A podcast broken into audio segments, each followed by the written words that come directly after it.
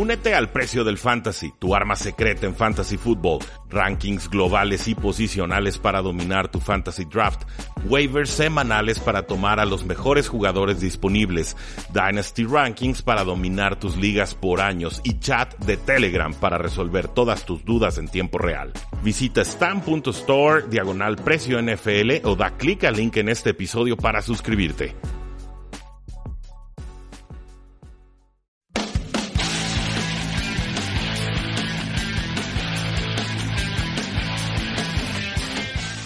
Saludos a todos y bienvenidos a un programa más de Tres y Fuera, donde la NFL no termina y nosotros tampoco. Mi nombre es Rudy Jacinto, me encuentran en Twitter como arroba NFL y ya llegó la semana 5 y el cuerpo lo sabe.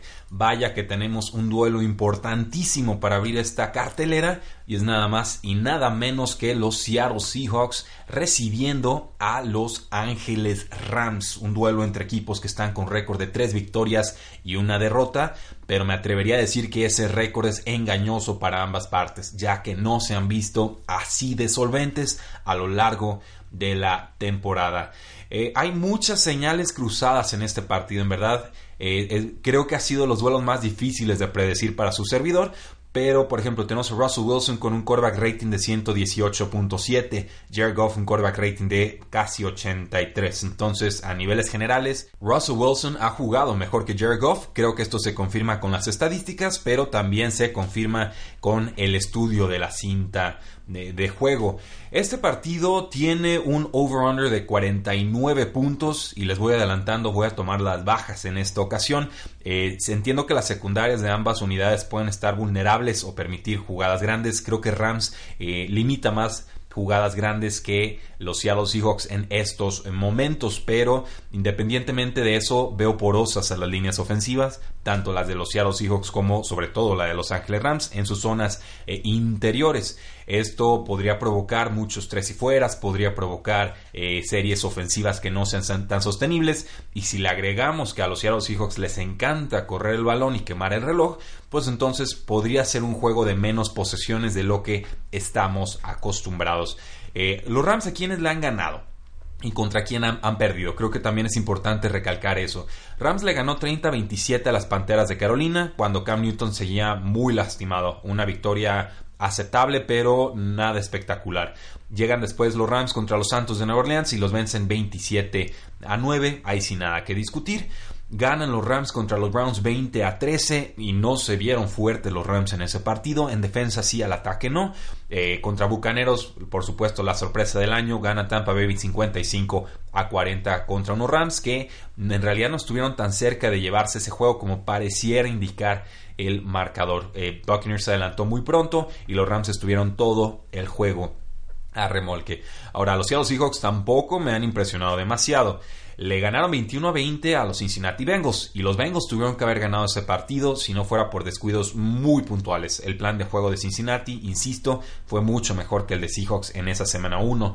Le ganan los Seahawks 28 a 26 a los Steelers. Steelers pierde a la mitad del partido a Ben Roethlisberger y aún así estuvieron a punto de perder el juego los Seahawks. Entonces no me impresionó esa victoria. Contra los Saints, 33 a 27, Seahawks cometiendo toda clase de errores, necios corriendo con el balón cuando no tocaba, entregas de balón y, demás. Ahí Saints les llevan la ventaja y les sacan ese juego de la semana 3 y lo que vimos en la semana 4 eh, lo descuento mucho, le ganan 27 a 10 a los Arizona Cardinals, una victoria lógica y simplemente no, no, hay mucho que analizar de ese juego. Entonces, sí, insisto, ambos equipos con récord de 3 victorias y una derrota, pero no tan poderosos como pareciera indicar esos eh, números. Esa es la impresión que me da este duelo a primera instancia. Seahawks es local y es favorito por 1.5 puntos, lo cual no es una ventaja considerable. En realidad solo le están respetando la localía. Los Rams vienen de permitir 55 puntos, van contra uno de solo tres equipos esta temporada que han anotado por lo menos 21 puntos o más en cada uno de esos partidos de la temporada. Los Rams además han tenido 7 entregas de balón en los últimos dos partidos y esto es muy muy preocupante. La ofensiva de los Seahawks cuando decide pasar ha sido sumamente explosiva. Son la ofensiva número 7 de toda la NFL en jugadas de 20 o más yardas convertidas esta temporada pero la defensa de los Rams es la segunda mejor impidiendo esta clase de jugadas explosivas. Entonces ahí creo que está la clave del partido. Pueden los Seahawks convertir jugadas en profundidad con jugadas de 20 o más yardas o pueden los Rams contener esas jugadas y mantener todo frente a su secundaria, frente a sus safeties, impidiendo que les ganen en pases largos. Eh, con los Rams, bueno, tenemos muchas cosas en cuanto a la ofensiva. Creo que la ofensiva va a ser exitosa. Creo que van a poder mover el balón. Yo esperaría menos entregas de balón de, Jared Goff en esta ocasión. Los Seahawks no han estado tan oportunistas robando la, la pelotita.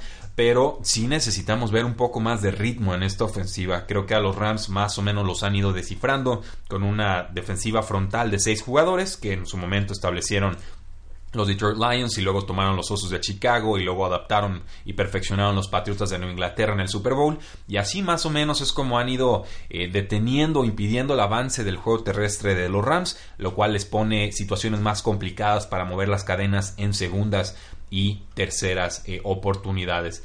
Creo que va a seguir repartiendo el balón Jared Goff. Creo que va a tener que deshacerse muy rápido de la pelota porque eh, definitivamente la línea ofensiva no le está haciendo ninguna clase de favores. Con los Seattle Seahawks, pues todavía no lanzan una intercepción, pero ya tienen cuatro fumbles en esta temporada para que funcione su fórmula de defensiva concentrada de, y bueno, tienen que empezar a robar la pelota, pero sobre todo tienen que no entregar el balón. Creo que ahí está la clave para los Seattle Seahawks y creo que van a desactivar en profundidad a DK Metcalf. Creo que los Rams tienen los cornerbacks suficientes para contener a DK Metcalf, este novato explosivo que ha tenido seis targets en zona roja y no ha convertido ninguno. Eso empieza a ser preocupante, pero sobre todo creo que la mejor forma en la que los Seahawks pueden mover la pelota sería con Tyler Lockett y con el ala cerrada Will Disley en pases cortos, anticipándose a la zona o el colchón que le puedan dar los jugadores de la secundaria.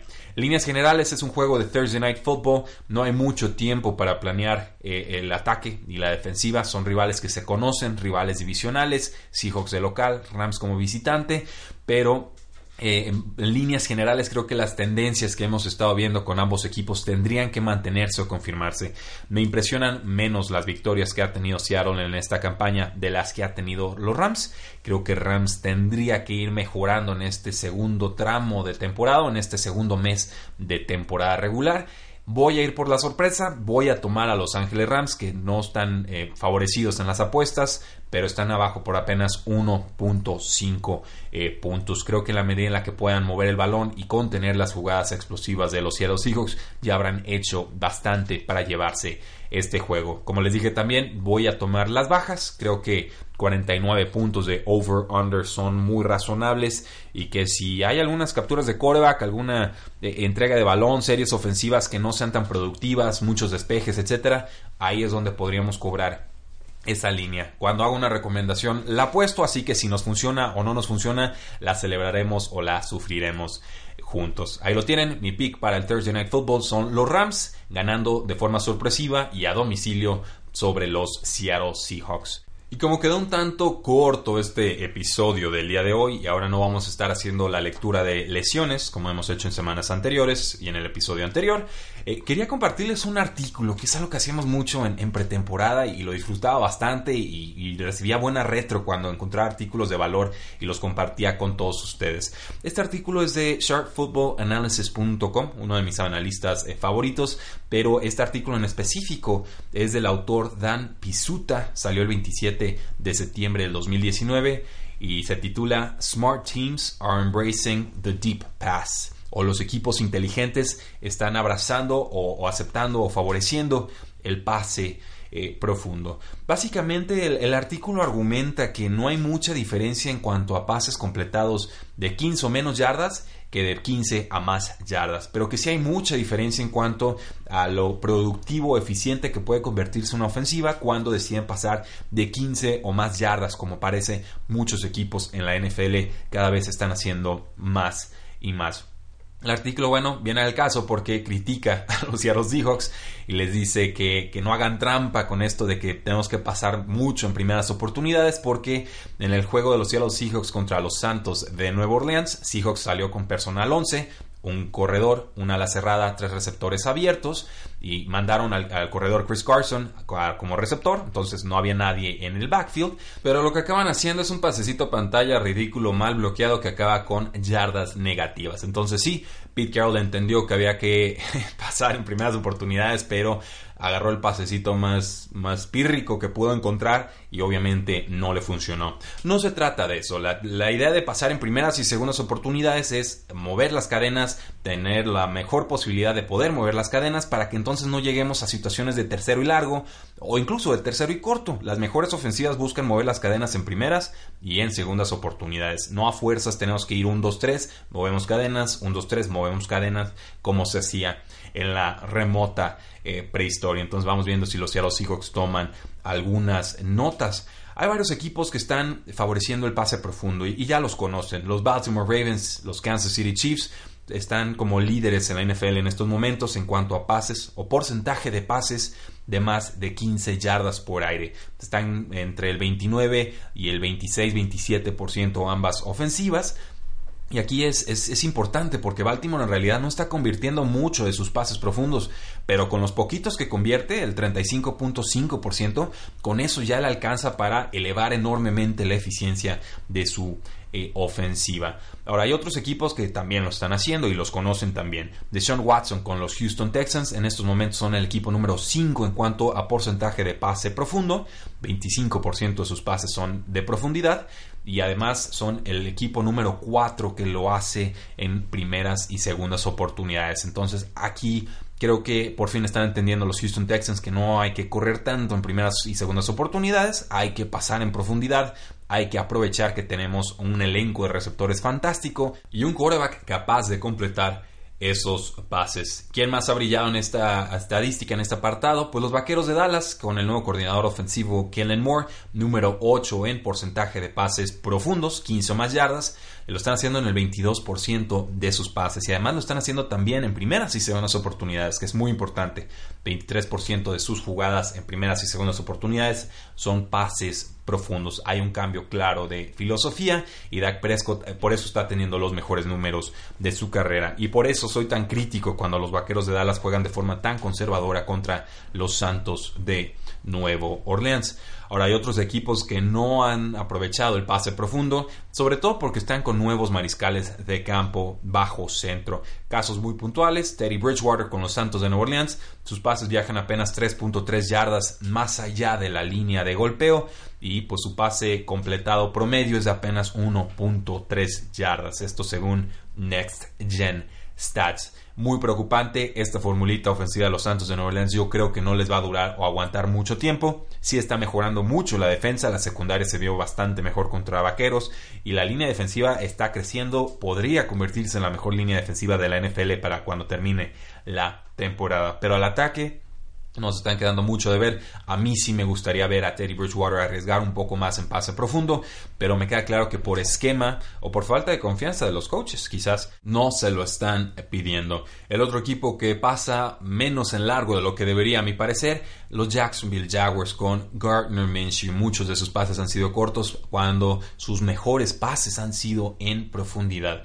Los Jaguars en estos momentos el equipo número 28 en cuanto a porcentaje de pases profundos en primeras y segundas oportunidades. Son el número 22 en primeras, segundas, terceras, cuartas, quintas y todas las demás oportunidades en cuanto a porcentaje de pases profundos. Es una lástima porque tienen mucha eficiencia en pase profundo los Jacksonville Jaguars y Gardner Minshew ha jugado muy bien en ese concepto, en esa estadística específica. Creo que ahí hay una ineficiencia y harían bien los Jacksonville Jaguars en corregirlo.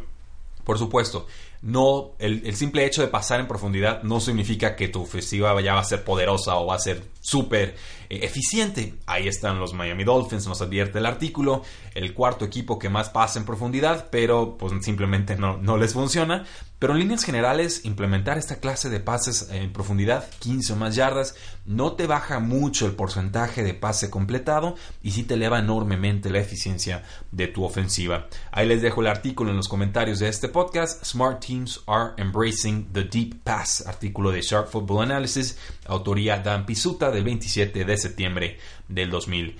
19. Y por último, damas y caballeros, estaba revisando las métricas de nuestro podcast. Vamos creciendo muy bien. Muchísimas gracias. Les debemos un fuerte abrazo y agradecimiento a todos ustedes. México en la primera posición, como no, dobleteando a los segundos, que son los Estados Unidos. Pueblo hispano, háganse sentir. No lo siento ustedes en redes sociales. Si nos escuchan desde los Estados Unidos, California, Texas, Arizona, Nueva York, donde sea que usted nos esté escuchando, ahí mándenos un tuitazo, arroba NFL en Twitter, pongámonos a platicar. Me interesa saber cómo nos encontraron, saber por qué les gusta el, podcast, si lo han recomendado y, todo el feedback que nos puedan dar para seguir mejorando este, este proyecto.